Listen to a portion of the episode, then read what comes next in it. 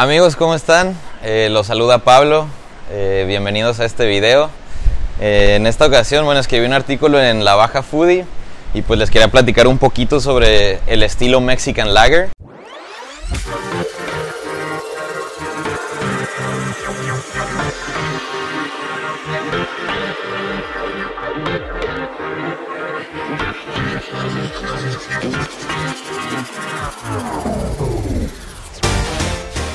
Antes les quiero platicar un poquito de la historia. La verdad me di a la tarea de investigar un poco más sobre este estilo que cada vez se ve más en muchas cervecerías, especialmente en el sur de California. Y bueno, todo eso obviamente fue permeando hacia, hacia Baja California, que pues digo, inclusive es muy fácil encontrar estas cervezas ya pues a la vuelta de la esquina prácticamente, ¿no?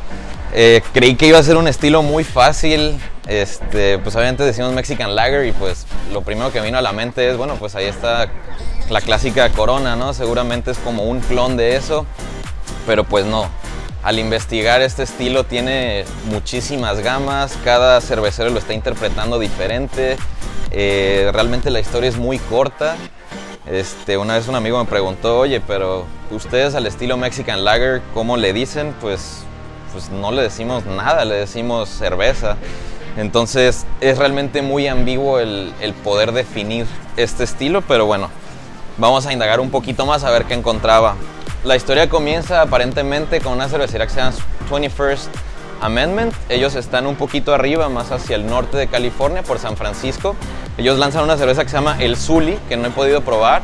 Y pues es aparentemente de las primeras que inician con esto de Mexican Lager.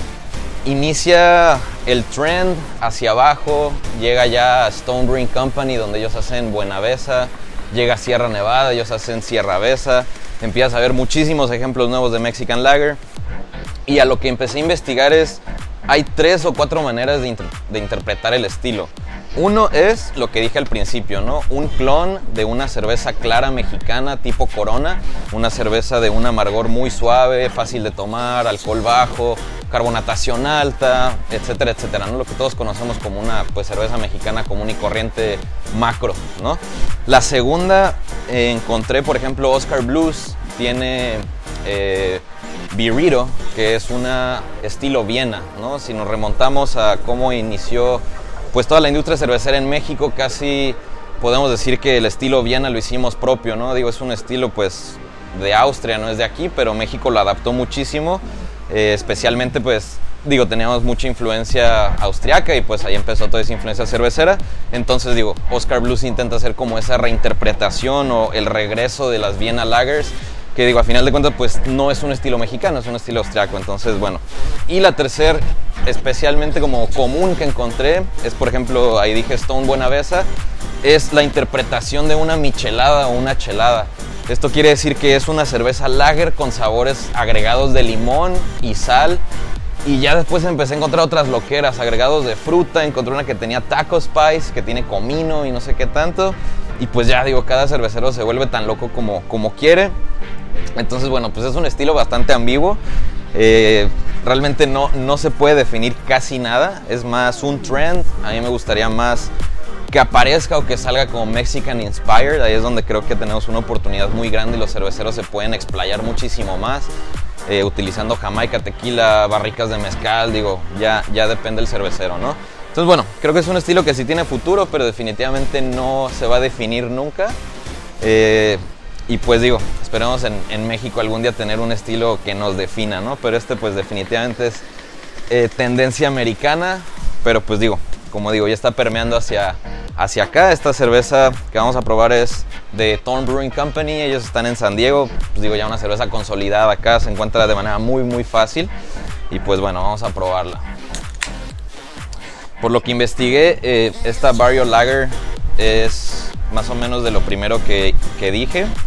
Esta lo que intenta es ser un clon de una cerveza clara mexicana, fácil de tomar, alcohol bajo, carbonatación alta, que pues digo, precisamente es justo lo que estoy viendo aquí. Es una cheve de una espuma blanca, este, seguramente se va a disipar. Eh, generalmente una Mexican Lager lo que va a tener de manera característica o de ingrediente característico es eh, la utilización de maíz dentro de su receta de granos, por así llamarlo. Que generalmente va a ir de un 25% a un 40% de agregado de maíz. Entonces digo, pues es lo que, lo que vamos a ver si percibimos aquí. La verdad es que la espuma pues ya duró mucho, ¿no? Generalmente sirves una cheve macro mexicana y automáticamente la, la espuma desaparece. Entonces esto tal vez me quiere decir que el porcentaje de, de, grano es más alto y el de maíz es más bajo porque el maíz pues no te da esa retención, ¿no? Pero bueno. Ya hablé mucho, ¿no? Este, digo, en aroma, pues claro que no presenta tantas cosas.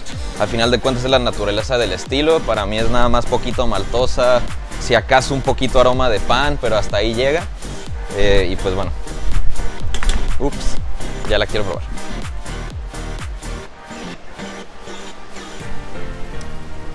Mm, se me olvidó decir salud, pero salud. Eh, como decía, ya es fácil encontrar estas cervezas acá. Eh, creo que algo importante eh, o recomendación que les hago es siempre revisen el lote y la caducidad. En este caso esta cerveza ya presenta un poquito de oxidación. Eh, aunque sí revisé la caducidad, pues digo, ya es una cerveza que tiene más o menos unos 6 meses en la lata. Generalmente sí se va a conservar bien. Pero bueno, fuera de eso que percibo un poquito, pues sí es una cerveza muy refrescante, justo lo que, lo que quiere presentar Thorn. sí creo que como clon de una macro mexicana sí está lejos de serlo. Creo que es una cheve un poquito más entera, sí se percibe un poquito más el grano. El amargor está un poquito más alto de lo que sería una cerveza lager mexicana común. Eh, que pues esas para mí es como son tan ligeras que hasta se te antojan con limón y sal, ¿no? Esta pues no le pondría limón y sal nunca. Pero bueno, pues creo que ese es el resumen total. Este, pues ¿qué más les puedo decir? Pues es lo que presentes, es, es la naturaleza de este estilo ser así y pues me quedo disfrutando. Salud.